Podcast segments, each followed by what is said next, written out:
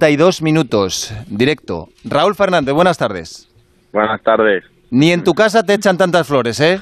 No, no, no, la verdad que, que es, eh, es bonito, ¿no? Escuchar escuchar que, hablen así de ti. Muy bonito. Bueno, oye, te lo has ganado. Lo decimos todos los fines de semana eh, hasta cuando te caes y hoy te lo podemos decir directamente a la cara. ¿Qué pinta de piloto grande tienes? Eh, te lo dirán mucho, pero es que es verte rodar y es notar que tienes algo especial. Además, eh, antes eras un piloto más de sábados y de poles, pero en el final de la pasada temporada y en el comienzo de esta te has convertido ya en un piloto de domingos, de, ganar carreras.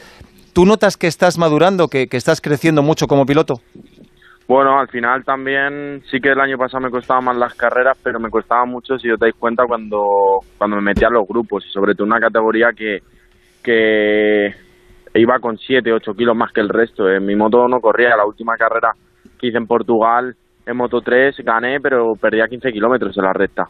Era muy, muy exagerado, ¿no? Pero creo que esto me ha ayudado para este año, porque al final, poquito a poco, el equipo, el, el apoyo que me da, pues hace que que esté disfrutando muchísimo y que, me salga muy natural. Y, sí, hasta, hasta yo mismo estoy sorprendido de que, de que salga todo tan fácil, ¿no? Porque es la, la categoría más difícil que hay ahora mismo en el Mundial.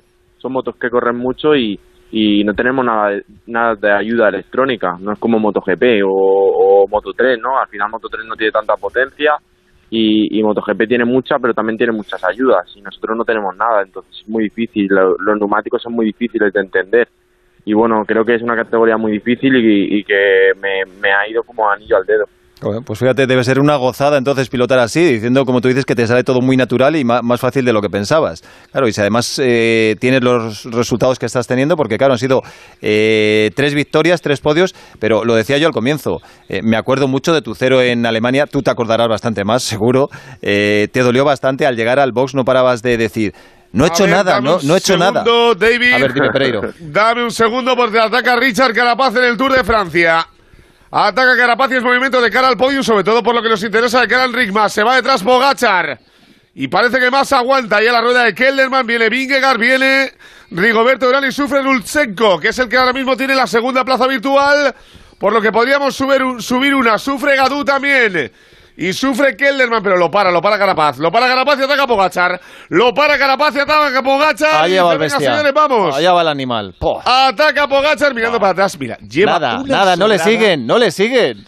Lleva una sobrada, lleva más desarrollo que nadie. Dice, no me seguís, me voy.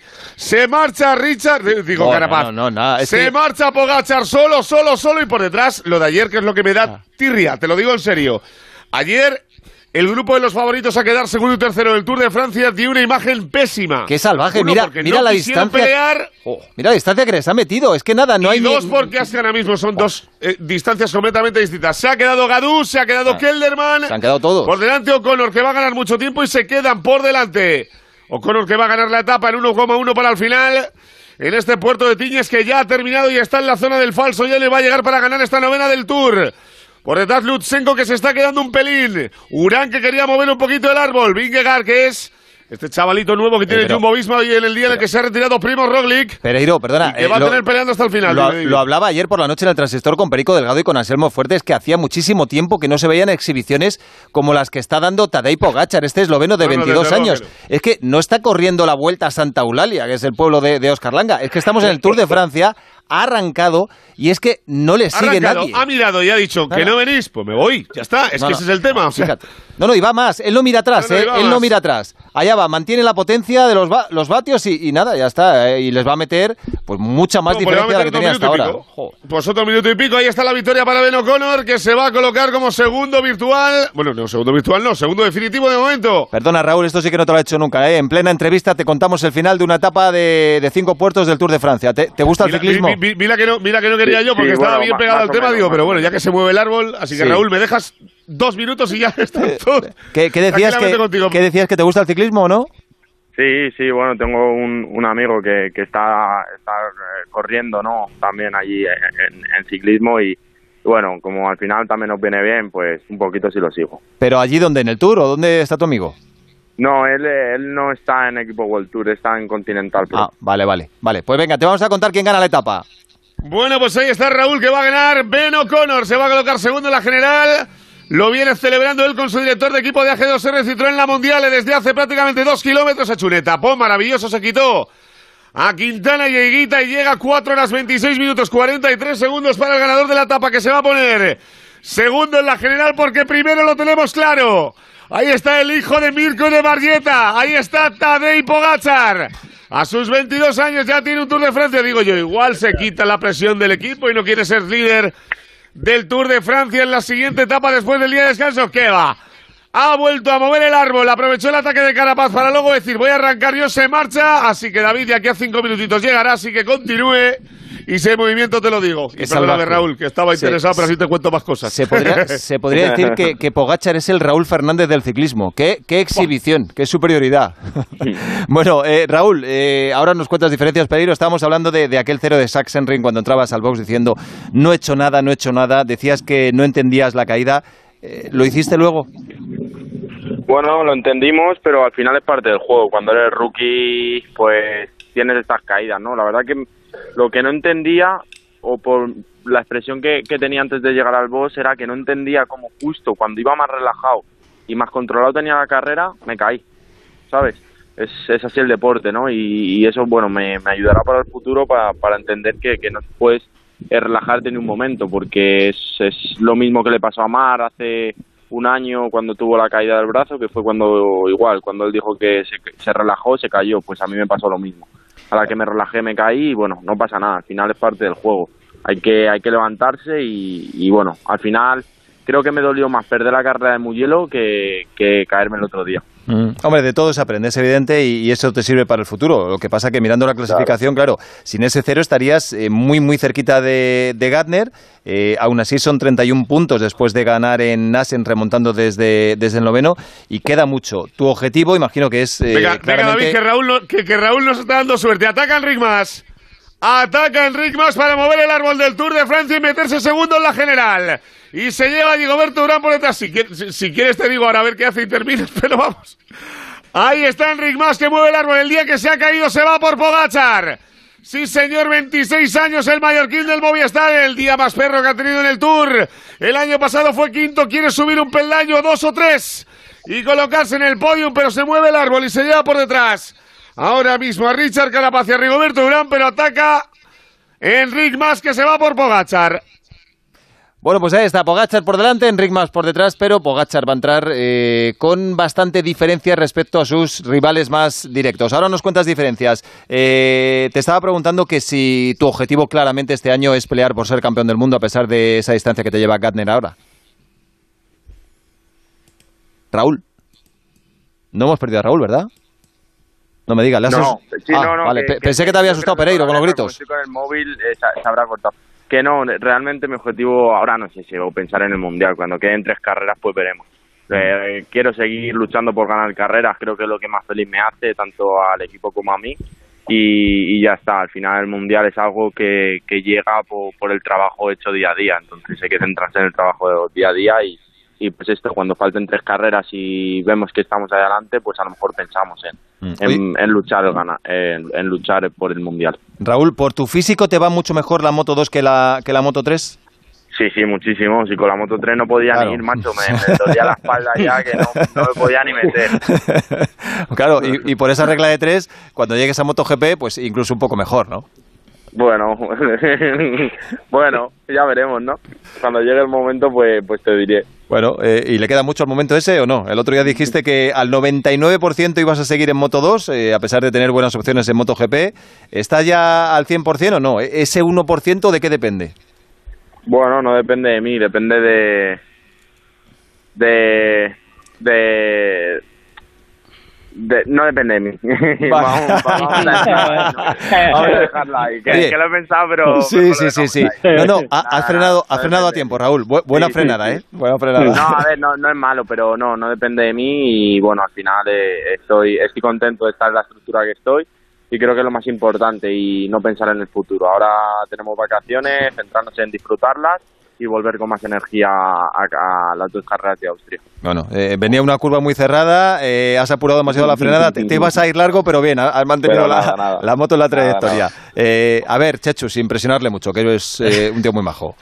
Es un crack. La he visto respondiendo, yo no sé si es mejor en la pista o aquí con los Sí, sí, con el teléfono, porque es un mega crack el tío. No, no, y, además Raúl, ha ¿qué hecho, ha, hecho, ha hecho una salvada, ¿eh? Se puede considerar que lo que ha hecho es una salvada. Casi, ¿eh? Ha levantado con el codo. Sí. Muy, muy grande, Raúl. Oye, eh, lo demostraste también el año pasado. eh, nos, nos pareció un poco de locos que no te quedases un año más en Moto 3 cuando hubieses sido el máximo candidato al título. Saltaste a Moto 2. eh, no sé, eh, el objetivo es el título. Si saltas con Corona MotoGP, perfecto. ¿Saltarías también sin la corona de Moto 2 a MotoGP? ¿No te importaría? Pues me gustaría saltar con ella, porque yo siempre en mi cabeza ha sido, eh, o mi cabeza siempre ha estado que no puedes ir a MotoGP sin ganar ningún mundial. Eso es un paso que es necesario antes de, de ir allí. Y no, no me gustaría, en mi cabeza no está. Por eso sigo diciendo que me gustaría hacer otro año en Moto 2. A ver, Langa. Sí, bueno, está claro que vas carrera a carrera, pero ese 1% supongo que si gana el Mundial ya estaría claro que sería el 100% y la pregunta es, cuando subas, ¿estás condicionado a tu actual marca, a KTM, o, o podrías subir con alguna otra moto? No, no, con KTM, con KTM. Además, ya lo dije, creo que, que ellos me han ayudado bastante en mi carrera deportiva, confiaron en mí cuando les dije que, que creía que el paso mío era estar en Moto 2 y bueno, al final pues esto hay que hay que seguir con ellos, ¿no? Es, es, es bonito, ¿no? Además ahora que tienen eh, una moto para, para poder luchar por ganar es, es increíble. Mm. Además, mira, un tipo leal. Víctor. Oye, yo antes, por lo que hablaba él de lo del físico de, de la temporada pasada Este, en Moto este 3, Víctor, este Víctor es el único que no ha apostado por ti para ganador, ¿eh? Que lo sepas. No, perdona, yo he dicho que yo he dicho que Gandon está muy fuerte, que es muy difícil, pero que me parece más bestia lo que está haciendo él que lo que está haciendo Pedro Acosta en Moto 3. Sí, Por, No, por el tema de la adaptación. Cada, cada, cada uno tiene su opinión. Yo, yo también os digo, yo, yo soy sincero y creo que, que Remy está muy fuerte. Lo peor que ha hecho es un cuarto. A ver si vamos a Está votar fuerte. ahora to- todos por ti y vas a votar tú por Gardner, Raúl. no, yo, haciendo- eh, no, hombre, eso estaría feo, pero sí que digo que es muy difícil. Al final él tiene seis años de experiencia, lo que yo llevo uno. Mm. Y, ¿Lo claro, ves? Pues ha, ha- ha dicho... ha- ha dicho lo que yo, o sea, un Sí, tío, sí. claro, ha dicho exactamente lo que yo. No, yo lo que quería era preguntarte, porque has comentado antes el tema del- de, lo del físico, eh, aquí nos contó Aaron Canet en su día en una entrevista que fue tremenda, nos contó lo, lo- lo mal que lo pasaba con el tema del peso, que, que llegaba hasta desmayarse un día eh, intentando marcar las abdominales. Eh, tú creo que vivías a base de batidos también, ¿no? Casi ni, ni- ni Sí, comías sí, sí. cuando Yo- estabas en yo Moto no 3. Cenaba, yo no cenaba.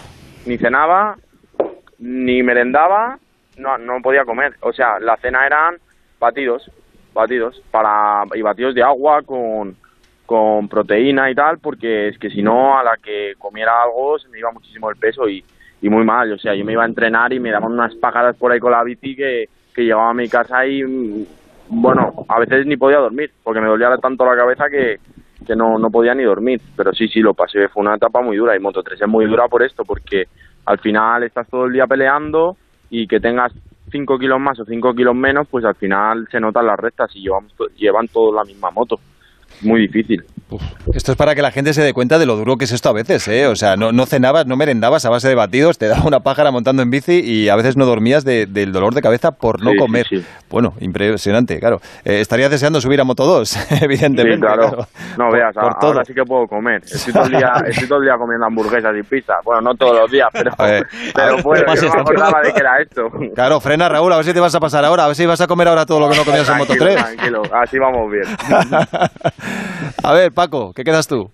Pues mira, yo, vamos a ver, Raúl, yo lo que sí te diría, fíjate, yo voy a respetar, por supuesto, esa decisión que tienes tomada ya, de, por ejemplo, porque, bueno, porque se lo debes mucho, sobre todo a tu marca, que es KTM, y toda la gente que te ha ayudado, a la familia, a tu manager, etcétera, y la decisión casi prácticamente la acabas de decir, y hace unos días también en diferentes declaraciones, de que, de que tu decisión es continuar en Moto 2 y demás. Yo, por, yo doy por hecho que aunque tú pasaras a MotoGP en, en la temporada que viene y no hubieras ganado la temporada esta en Moto 2, yo ya te doy por campeón del mundo de Moto 2, eso lo tengo claro. Pero oye, una oferta de dos marcas importantes ahora mismo y una y una y un buen contrato, eh, yo yo yo lo haría, ¿eh? Vamos. Y no quiero y no quiero con esto eh, que cambies de opinión y demás, en tu posicionamiento sobre todo. Ya ves que no, no tenemos muchas ganas de, Bueno. de verte en MotoGP, Raúl, ¿eh? ¿La ves? No, No, no, ya me doy cuenta.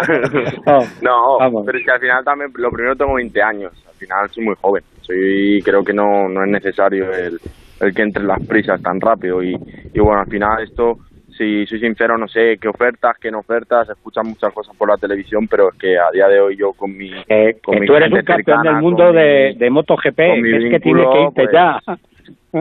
No, ya, pero no sé, con, con, mi, con mi gente, ¿no? Con mi gente no, no he hablado de esto. Al final estamos esperando un poco que pase el verano, yo les di y ellos al final cuando esté todo al 100%, pues eh, se verá, se verá. Bueno, tendremos paciencia y esperaremos, no te metemos más presión. Eh, Ra- Raúl, ya has visto que aquí tenemos un grupo, tienes un grupo de amigos y de Sí, fans, sí, ha sido... verdad, me lo he pasado muy bien. Y muy bueno, bien. y además te has enterado del Tour de. Francia, te hemos dado voces Sí, con los ataques de Pogachar y de Enric Mas. Eh, ha sido un placer, de verdad. Eh, gracias por todo y mucha, mucha suerte, que la mereces. Gracias, campeón. Gracias a vosotros. Un abrazo, hasta luego.